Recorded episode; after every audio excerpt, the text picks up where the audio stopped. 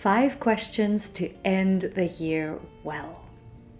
Hello, and welcome to today's episode of the podcast Anxiety, My Friend, with me, Raquel Coelho. And today we have five questions to help you and me end the year well. And how can we avoid end of life regrets? I was deeply touched by the thought of people's top five regrets when they realize their end of life is near. In their books, Bronnie Ware and Jordan Grumet share the top five regrets people have when they find out they have a terminal disease.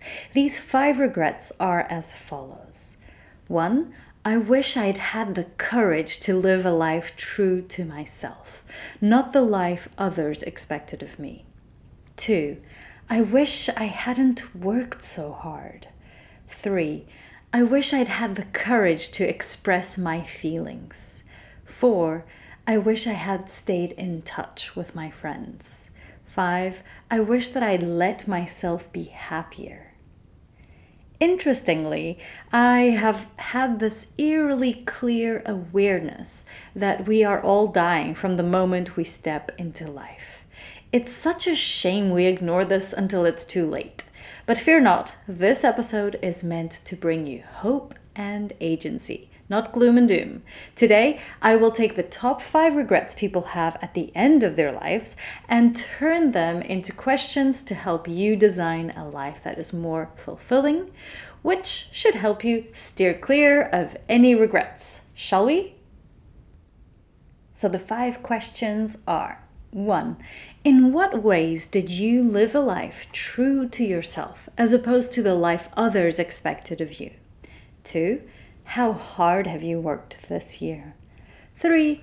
Think of times when you expressed your feelings or didn't express your feelings. How did you feel each time you expressed your feelings? And how did you feel each time you did not express your feelings? 4. Are there any friends you're estranged from that you would like to reconnect with?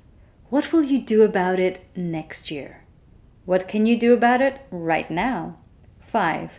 List three of your happiest moments this year. How can you replicate and propagate more of these moments? How can you bring more joy into your life? Let's explore the first question. In what ways did you live a life true to yourself, as opposed to the life others expected of you? In De Profundis, or De Profundis, Oscar Wilde said, Most people are other people. Their thoughts are someone else's opinions, their lives a mimicry, their passions a quotation. That was published in 1905 and is equally valid now. The medical doctor Janos Hans Selye in The Stress of Life says, and I quote, most of our tensions and frustrations stem from compulsive needs to act the role of someone we are not. End of quote. This is something I know I will be learning to do until the day I die because my inner child fears rejection and wants to be likable. But it is one thing to notice our tendencies, and it is another thing to follow those tendencies.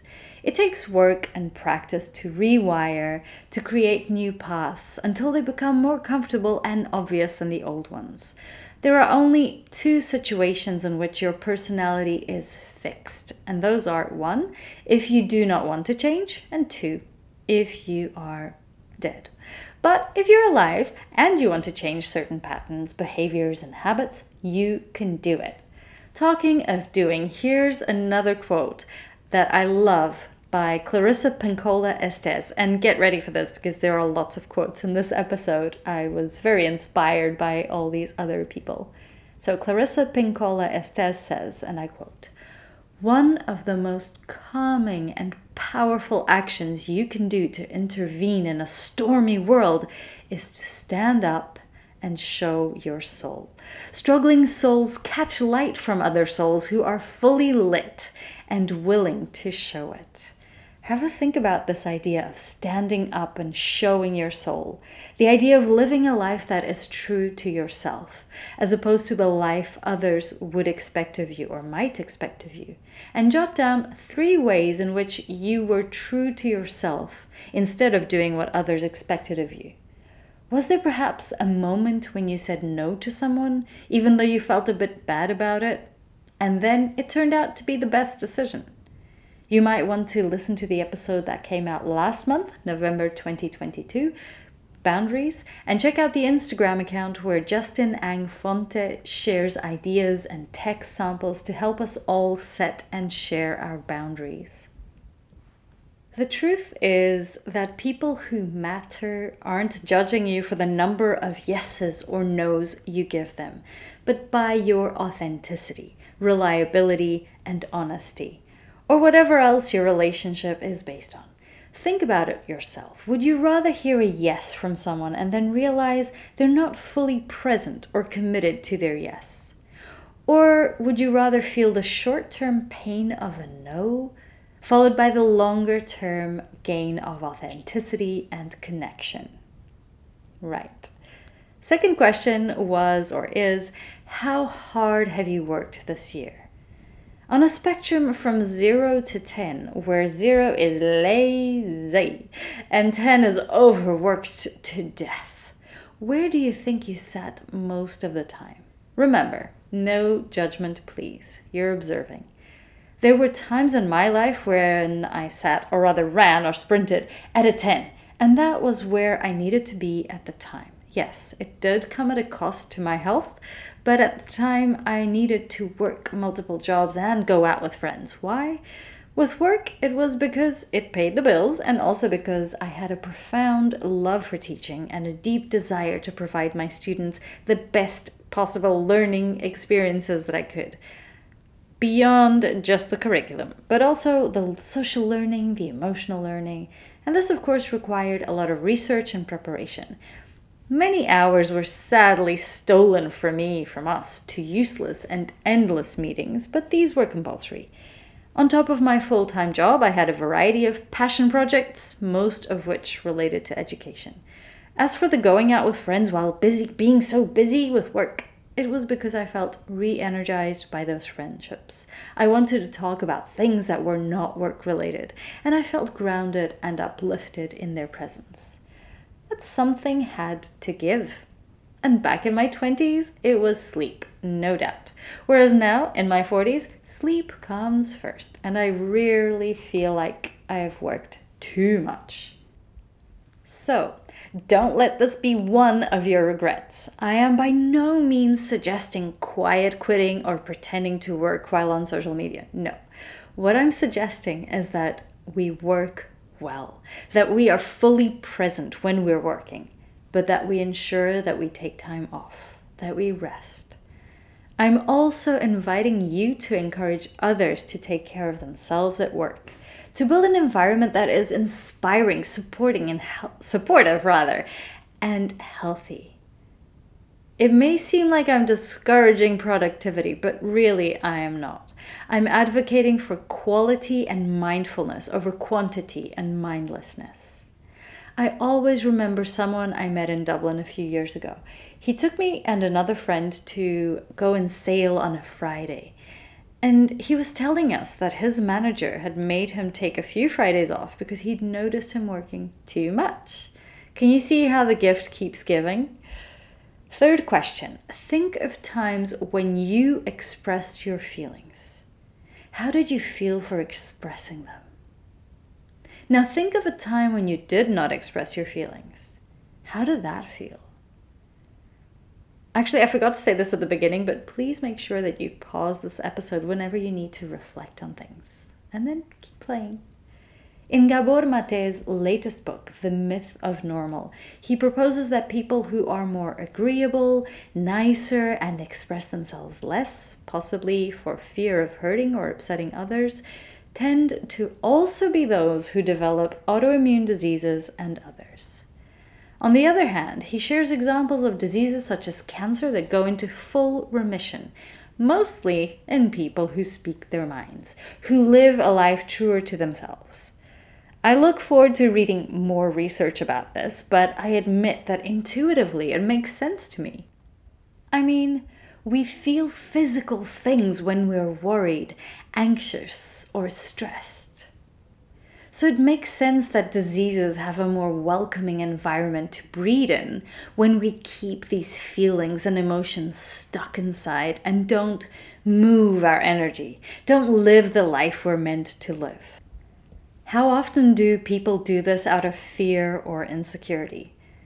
This brings me to a thought that the 2009 Nobel Prize winner in physiology or medicine, Elizabeth Blackburn, shares, and I quote So much of what makes people either well or not is not coming from within themselves, it's coming from their circumstances. It makes me think much more about social justice and the bigger issues that go beyond individuals. End of quote by Elizabeth Blackburn. What I love about this quote is the reminder to use our privilege whenever we have it for the greater good. For example, if you're a man and at work women tend to be spoken over or dismissed, as a man, you can invite the group to go back to what a fellow woman said as a way of increasing her voice. I invite you to use your voice to speak up for yourself and also to notice when you are in a privileged position and can use it to lift others to lift others up, thus contributing to a fairer world. Interestingly, stress hormones actually have the power to disorganize our immune system. So, heck, let's practice authenticity and reducing the production of those stress hormones. Easier said than done, my friends, I know. Fear can be such a soul sucker, but it can also be a reminder of what matters to us. I don't think the aim needs to be to live a fearless life, because fear can help keep us in the right. And fear can help keep us safe. Fear of losing our health can keep us prioritizing a healthy lifestyle, going for that early walk in the morning before sunrise. I do believe in moving with fear, as if with one hand I hold on to some fear, and with the other hand I hold on to hope and to the reason why I'm moving in the first place. The marvelous Maya Angelou wrote this poem about fear that I will read here as a mantra because, like I said, I don't believe in not having fear, but in living and loving with fear. The poem goes. Shadows on the wall, noises down the hall. Life doesn't frighten me at all. Bad dogs barking loud, big ghosts in a cloud. Life doesn't frighten me at all. Mean old Mother Goose, lions on the loose, they don't frighten me at all. Dragons breathing flame on my counterpane, that doesn't frighten me at all. I go boo, make them shoo, I make fun way they run. I won't cry so they fly, I just smile, they go wild. Life doesn't frighten me at all. Tough guys fight all alone in the night. Life doesn't frighten me at all. Panthers in the park, strangers in the dark. Nope, they don't frighten me at all. That new classroom where boys all pull my hair, kissy little girls with their hair in curls, they don't frighten me at all. Don't show me frogs and snakes and listen for my scream. If I'm afraid at all, it's only in my dreams. I've got a magic charm that I keep up my sleeve. I can walk the ocean floor and never have to breathe. Life doesn't frighten me at all. Not at all. Not at all. Life doesn't frighten me at all. Fourth question Are there any friends you're estranged from that you would like to reconnect with? What will you do about it next year? What can you do about it right now? We are all unique creatures, so we're not good matches for all souls. Some friendships leave you feeling more drained than re energized, while others will lift you up when you least expect it. Choose wisely. Invest your time and energy in relationships that invest back in you. It almost goes without saying that sometimes we need to let ships sail, that some friendships are contextual and thrive in a certain space and time. So let's honor those memories and be thankful we shared them, but let them go and allow new space for new love and friendship. I'll open a parenthesis. I'll open a parenthesis here to recommend a book I've recommended before. The title is Conversations on Love by Natasha Lunn. It's got some valuable thoughts on friendship. Also, important to remember is that just like a year has different seasons, friendships, especially longer term ones, will have seasons too. So there might be seasons when you feel closer to a certain friend, when you share more and other seasons when the friendship is hibernating. You know it's still there, but it's maybe silent. Let it be. I will add a couple of poems to this thought on friendship. The first one is called Fountain of Friendship by Hall Calhoun. Everything's in the show notes. I'm probably butchering all these authors' names and I apologize. Hall Kaloon? I'm not sure. The poem goes like this Just a word of kindly greeting, just a thought of others' care, just a word of love repeating, how it lifts the load that's there. Just to know another's thinking, just to feel another's there, just to hope another's drinking at the fountain of friendship fair. This it is that sets us feeling. This it is that cheers the soul. This it is that comes revealing what is friendship's real goal. Let me then a kind word speak. Let me cheer another's heart. Let me joy for others seek, as in life I take my part. The other poem is called It Would Be Better, and it's by Eben Rexford. Oh, my friend, it would be better if to those we love we gave tender words while they were with us than to say them over a grave. Many a heart is hungry, starving for a little word of love. Speak it then, and as the sunshine gilds the lofty peaks above, so the joy of those who hear it sends its radiance down life's way, and the world is brighter, better for the loving words we say. Loving words will cost but little. As along through life we go, let us then make others happy. If you love them, tell them so. End of quote. The fifth question today is not really a question, it's invita- an invitation. List three of your happiest moments this year. How can you replicate and propagate more of these moments? How can you bring more joy into your life? I ask this question because one of people's greatest regrets is not allowing themselves to be happier. So let's take some time to zoom into our happier moments and learn from them. We enter a danger zone here, warning, which is to fall into the temptation of believing that one day we will achieve full happiness. No, we won't. Sorry. Happiness is way more dynamic than that, and it includes pain too. I love the way that Phil Stutz put it in the Netflix documentary by Jonah Hill. He says that there are three aspects of reality. Those three aspects of reality are pain, uncertainty, and constant work. I will say it again pain, uncertainty, and constant work. So, with that in mind, take a moment to think about three happy moments you had this year. Where were you? What were you doing? Who were you in the world?